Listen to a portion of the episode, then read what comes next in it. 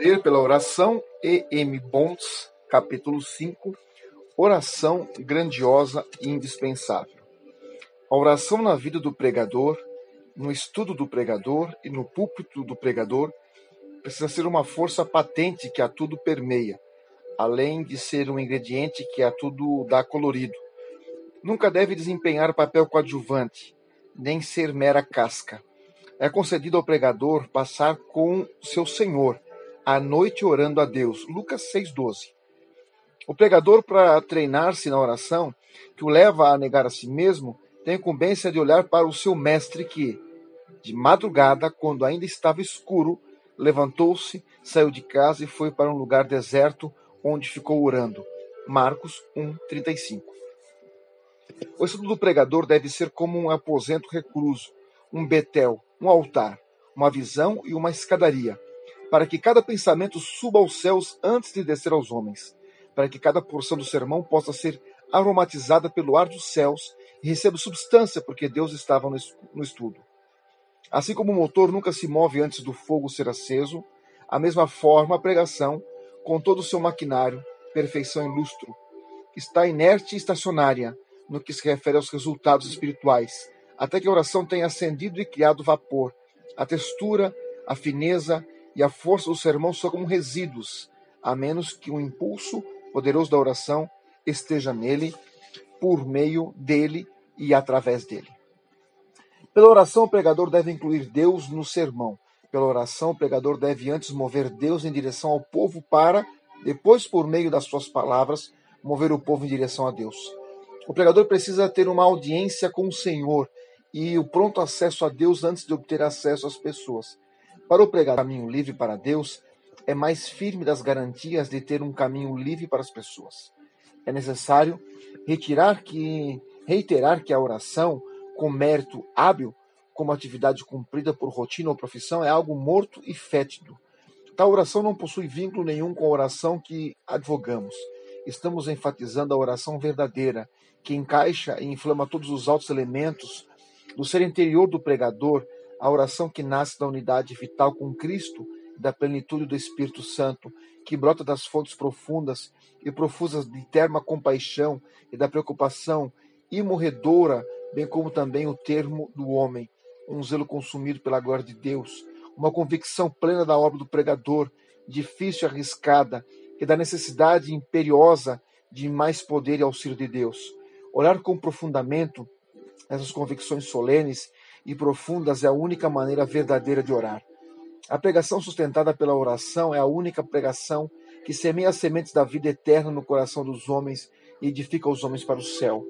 A verdade é que é possível existir pregação popular, pregação agradável, pregação encantadora, pregação com bastante força intelectual, literária e cerebral, com uma medida de forma de bem, um pouco ou nenhuma oração, mas a pregação que assegura o próprio Deus precisa começar na oração.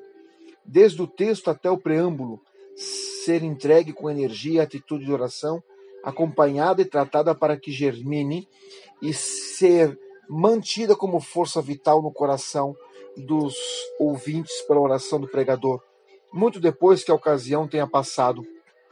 Podemos arranjar desculpas para as pobrezas espirituais de nossa pregação de diversas maneiras, mas o segredo verdadeiro se encontra na falta de oração premente pela presença de Deus, pelo poder do Espírito Santo. Há inúmeros pregadores que podem pregar sermões refinados usando seus métodos. No entanto, os efeitos dissipam-se rapidamente e não influenciam nada nas regiões espirituais em que está sendo travada e temida a guerra entre Deus e Satanás, céu e inferno, porque os sermões não recebem da oração a capacidade de serem poderosos, combativos e espiritualmente vitoriosos. Os pregadores que obtêm resultados poderosos para Deus são os homens que prevalecem em seus apelos para Deus antes de se aventurarem em fazer apelos aos homens. Os pregadores mais poderosos com Deus em seus aposentos reclusos são os mais poderosos em seus púlpitos com os homens.